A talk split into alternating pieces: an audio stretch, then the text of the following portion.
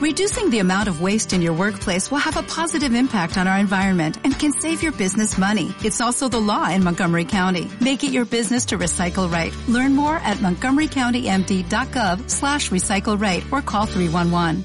Hola, ¿cómo están todos? Sean bienvenidos a este nuevo podcast, el primer contenido original de 11 contra 11 en iVox. ¿A qué me refiero con original? Bueno, los que escucharon el clip anterior que acabamos de subir hace unos minutos, este, se van a dar cuenta que el contenido que vamos a subir a YouTube este, va a ser diferente que el que subimos a iVoox, así que vamos a expandir nuestro contenido y dependemos siempre de ustedes los que nos escuchan para seguir haciendo esto que tanto nos gusta, ¿no? Así que pueden pasarse por el canal de YouTube todos los que nos están escuchando ahora mismo para ver otro tipo de contenidos, un contenido más dinámico, un contenido más corto, eh, análisis, eh, algunos tops o por ahí hasta el mismo contenido que subimos en iVoox pero de manera más resumida. Así que nada, ya después de haber dicho eso empezamos a hablar de lo que nos reúne hoy en día que es que al fin se reanuda el fútbol europeo o por lo menos una de las ligas más importantes del fútbol europeo, de las cinco ligas más grandes que es la Bundesliga. La Bundesliga es la liga de Alemania, todo el mundo lo debe saber, es hasta hoy en día la única liga importante a nivel europeo, por lo menos, que se ha reanudado. Hay otras ligas que no pararon, como ligas de Centroamérica, por ejemplo, o por ejemplo de Bielorrusia, que nunca paró. Pero en este caso la Bundesliga es una de las cinco grandes y eh, de las importantes es la que reanuda al fin a partir del 16 de mayo. Hoy vamos a hablar de todo este, lo que trae la Bundesliga, algunas curiosidades que llevan algunos equipos. Este, y nada, podemos ir empezando. Como ya sabemos, la Ligue 1 de Francia y la Eredivisie de, de Holanda, perdón, eh, ya dieron por concluido su campeonato. En el caso de la Ligue 1 ya se dio un campeón que es este el Paris Saint Germain que, que bueno todo el mundo va a tener sus sus ideas, ¿no? De si les parece bien, si les parece mal. Creo que es una buena forma de reaccionar a estos, a estas noticias. Me gustaría que ustedes también me opinen en la caja de comentarios de, de iVox eh, qué opinan sobre la vuelta de la Bundesliga al fútbol profesional. Una vuelta que mucha gente estuvo eh, en realidad infravalorando por un tema de que dicen que bueno no se cuida los protocolos y todo eso. Pero por lo que yo estuve viendo, la verdad que la Bundesliga tiene bastante bien estudiado todo lo que es esta vuelta al fútbol, no lo hacen de improvisado. Sabemos que la Bundesliga es una de las ligas con, con, con más tecnología, con más, este, con más bueno, en este caso protocolos de seguridad no es algo que se hizo del día a la mañana.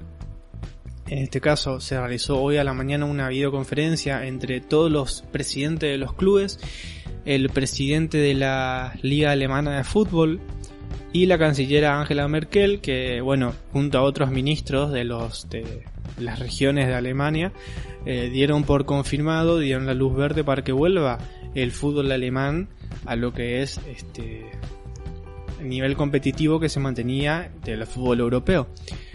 Algunos les va a parecer bien, como dije, a algunos les va a parecer mal, según las encuestas que estamos haciendo ahora mismo, en este momento está la encuesta en Instagram, la mayoría de la gente está diciendo este, que no está bien que vuelva al fútbol. Yo creo, por otro lado, es que si se toman todos los, todas las medidas pertinentes y los protocolos de seguridad se llevan bien, eh, se llevan a cabo de, bien, de buena manera, me parece que no hay ningún problema con que vuelva el fútbol y este, de igual manera no quiero pasar de alto una cosa importante que lo dijo el propio presidente de la, de la Liga Alemana de Fútbol, eh, que es básicamente lo que todo el mundo sabe, que el regreso de la Bundesliga no es exactamente lo más sano que le puede pasar a los jugadores, ni tampoco lo más sano que le puede pasar al fútbol, este, pero una de las medidas que hoy en día eh, se, se pensaron, se planearon, se analizaron y bueno, se van a llevar a cabo para que no solo los jugadores, sino que los clubes no tengan un golpe tan duro porque recordemos que este caso de la pandemia, más allá de la salud, también tiene que mucho que ver con lo económico. Y bueno, no todos los clubes pueden mantenerse de pie de una manera tan fácil.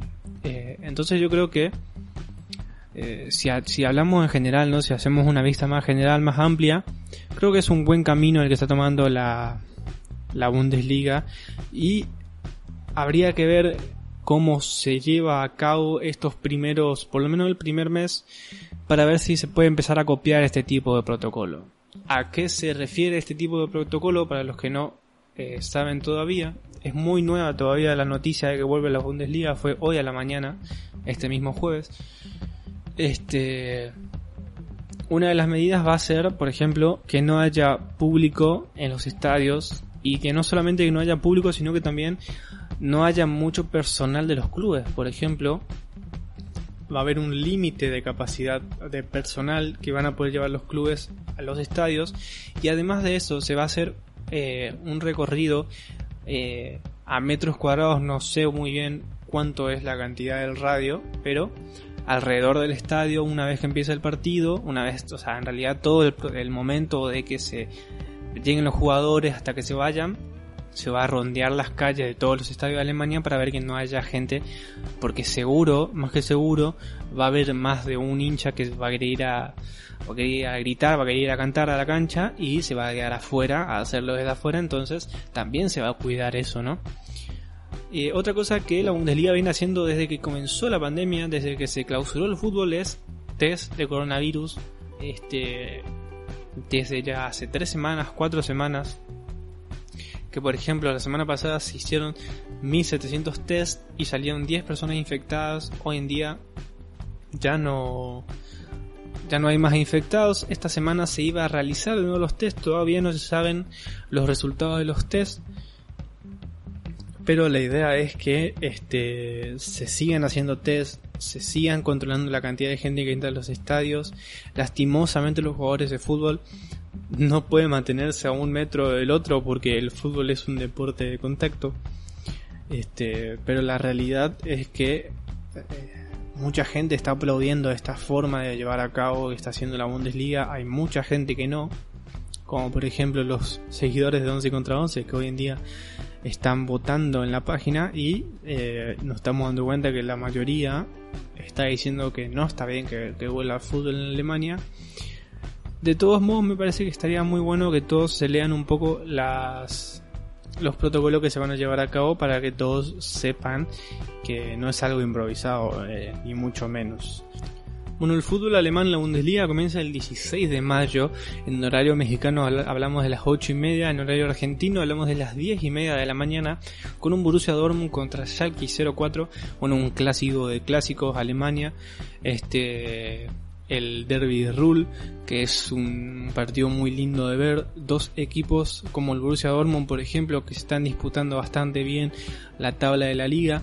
Después, el mismo horario van para cinco partidos, o sea que a las 10 y media en horario argentina va a ser el Derby de Ruhl, que es Borussia Dortmund contra Schalke 04, el Augsburg contra el Wolfsburgo, el Leipzig contra el Fribourg, el Hoffenheim contra el Hertha de Berlín, el Fortuna Düsseldorf contra el Paderborn y a las 11 y media horario mexicano, que serían a las 1 y media horario argentino, cierra esta primer jornada, en realidad el primer sábado, no la primera jornada, el Frankfurt contra el Borussia Mönchengladbach porque la, primera jornada en realidad sigue el domingo 17, que es donde vamos a ver de nuevo a las 10 y media horario argentino el Colonia contra el Mainz y a las 1 de la tarde en horario argentino el Unión Berlín contra el Bayern Múnich, que es justamente el puntero de la Liga de Alemania. El lunes 18 ahí sí termina la primera jornada que se va a lanzar de la Bundesliga. Terminaría a las 2, a las 3 y media, perdón, de horario argentino entre el Wender Bremen y el Bayer Leverkusen. Un Bayer Leverkusen que cuenta con muchos argentinos como Lucas Alario, como Matías, eh, como Ezequiel Palacios, que bueno, es una de las cosas que yo más quiero ver, ¿no?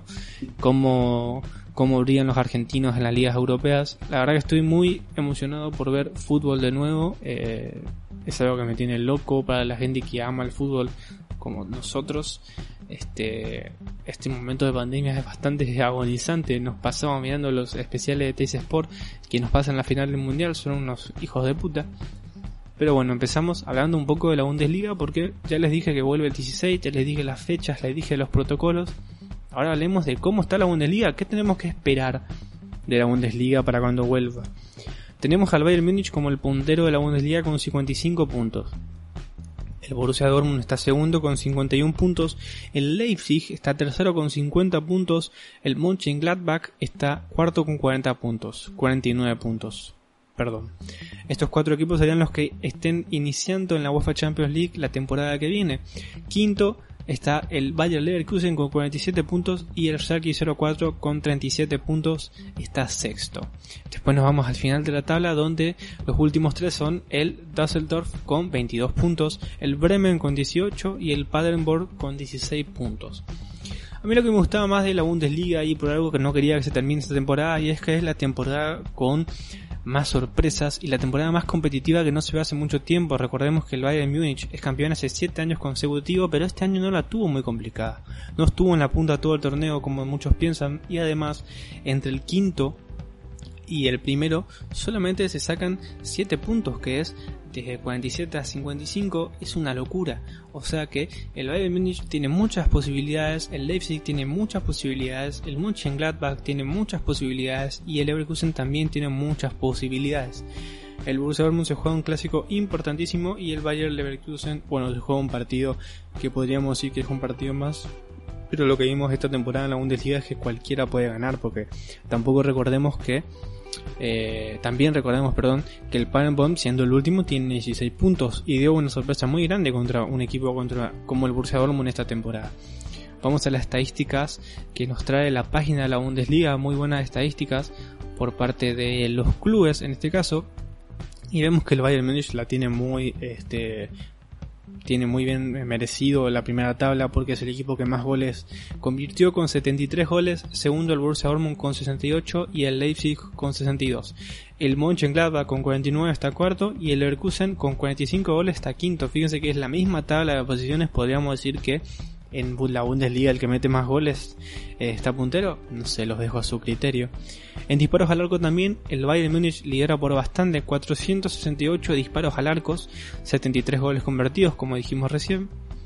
El segundo es el Leipzig con 402 disparos al arco y el tercero el Bayern Leverkusen con 378 disparos al arco.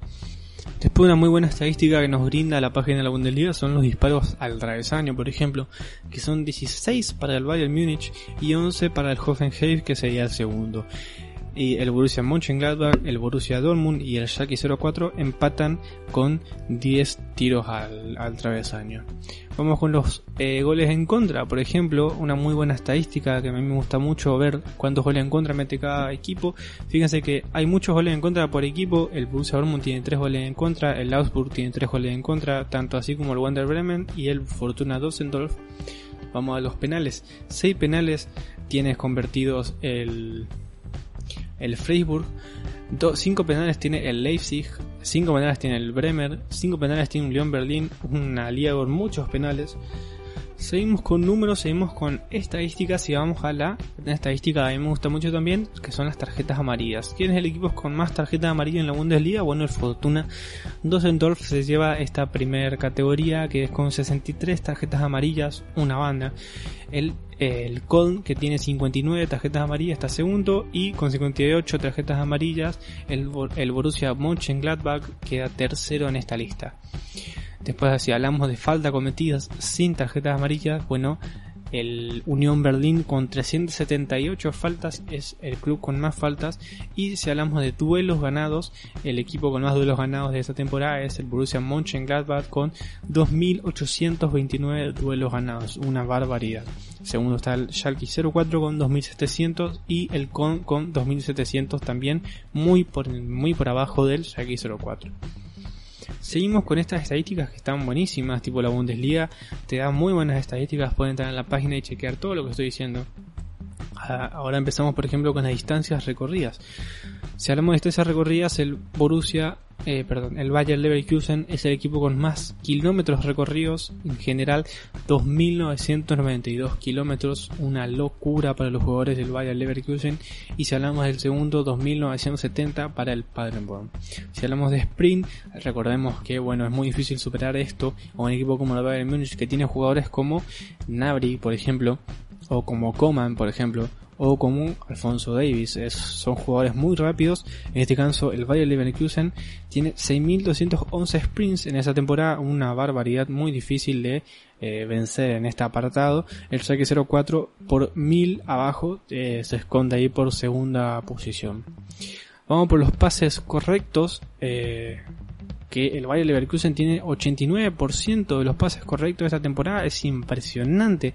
Una barbaridad con jugadores, bueno, como Thiago, por ejemplo, Thiago Alcántara, que es un jugador muy bueno en los pases. El segundo es el Borussia Dortmund con 88% y el Bayer Leverkusen con 87%. Lo que podemos ver más o menos es que en Alemania los pases correctos son bastante altos, muy comparado a otros eh, a otras ligas en las que estos porcentajes son muchísimo más bajos pero por lo que estamos viendo ahora mismo, el Bayern Munich eh, tiene muy bien merecido la punta en los apartados más importantes de los partidos, es el que tiene mejor porcentaje, eh, más cantidad, y eso también se representa en cuando hablamos de estadística de los jugadores, porque si vamos a Robert Lewandowski, que es el goleador de la liga, con 25 goles, es una locura. Recordemos que Lewandowski estaba haciendo una temporada impresionante, peleando ahí por la bota de oro. Empezó impresionante la temporada, metiendo goles como un loco. Creo que metió, creo que en 11 partidos consecutivos, contando UEFA, contando Copa. Impresionante lo de Lewandowski esa temporada, pero no se queda atrás Timo Werner con 21 puntos, o sea, 21 goles sería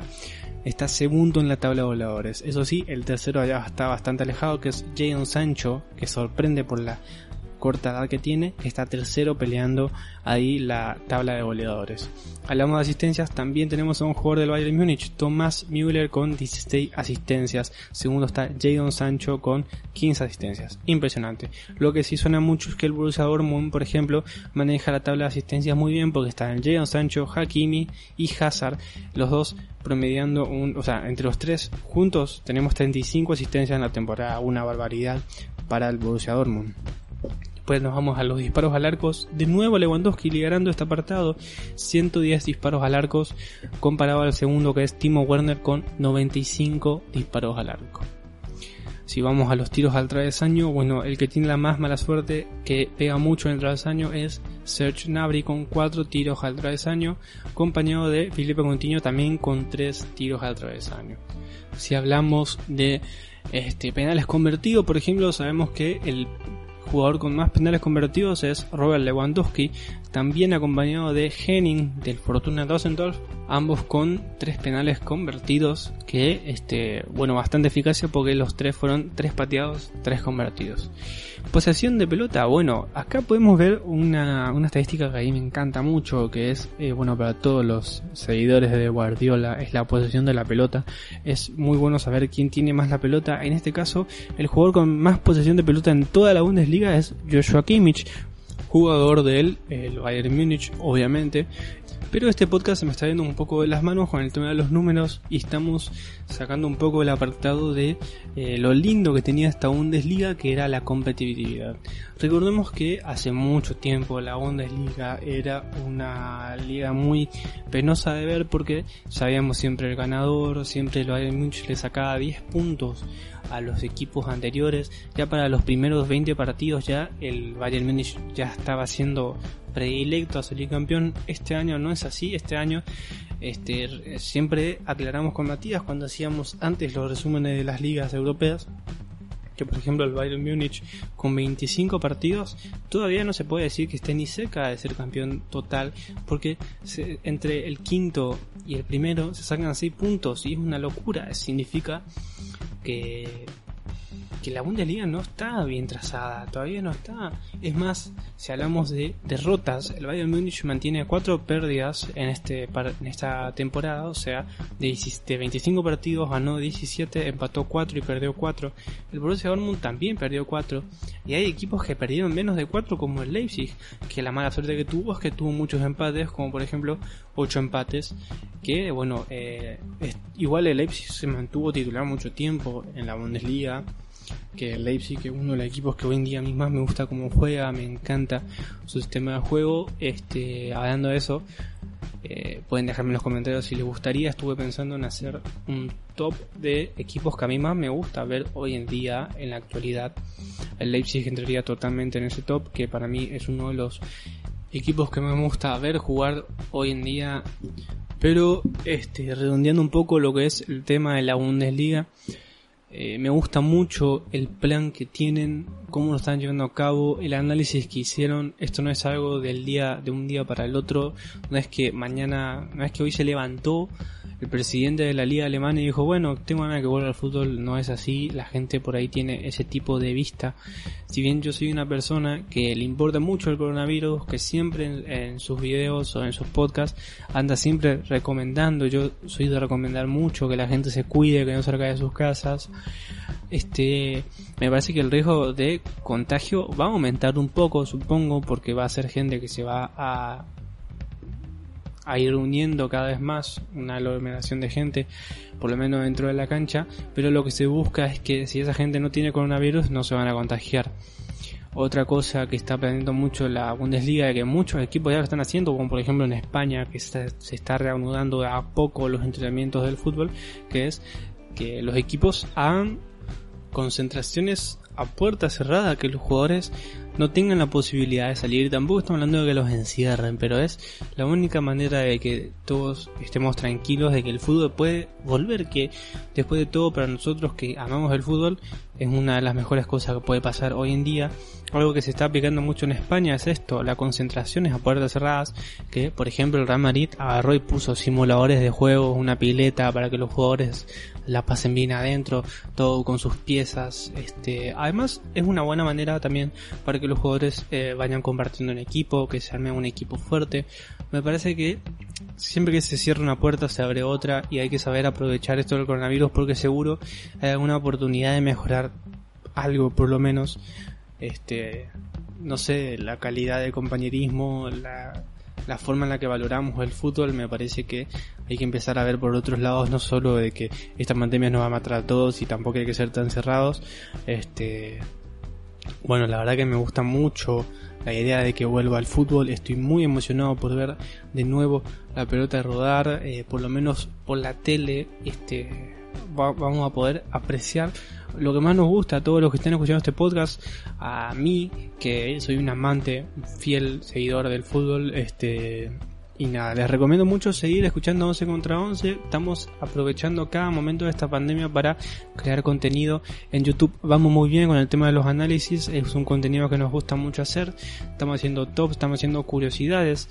Ya que, eh, como saben, 11 contra 11 es un podcast que, bueno, vivimos del día al día eh, analizamos partido tras partido, eh, hablamos de las cosas que están pasando hoy en día y como hoy en día no hay fútbol, estamos acudiendo mucho, estamos contando historias, curiosidades que por ahí la gente no conoce mucho. Está muy bueno el contenido que estamos haciendo en YouTube, que va a ser totalmente para YouTube, clasificado para YouTube. Y este contenido que estamos haciendo hoy en día para iBox va a ser tanto para iBox como Spotify. Queremos meterle a full al apartado del podcast, que es lo que más nos gusta, que es lo que es la esencia que nos hizo crear 11 contra 11 Así que nada, muy este, a gusto cómo está creciendo el canal.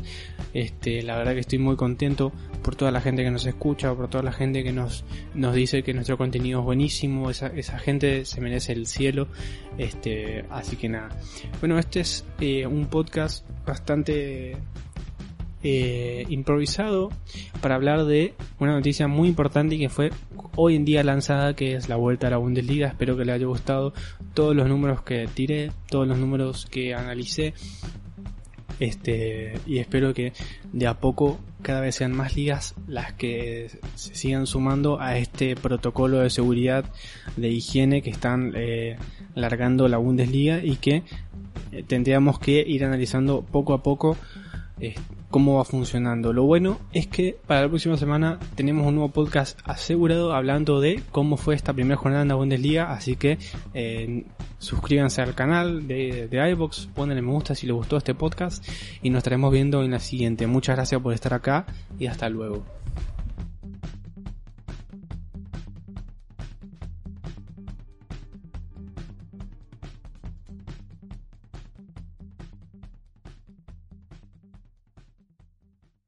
Every fan knows the right player in the right position can be a game changer. Put LifeLock between your identity and identity thieves to monitor and alert you to threats you could miss. Plus, with a U.S.-based restoration specialist on your team, you won't have to face drained accounts, fraudulent loans, or other losses from identity theft alone All backed by the LifeLock Million Dollar Protection Package. Change the game on identity theft. Save up to 25% your first year at LifeLock.com slash aware.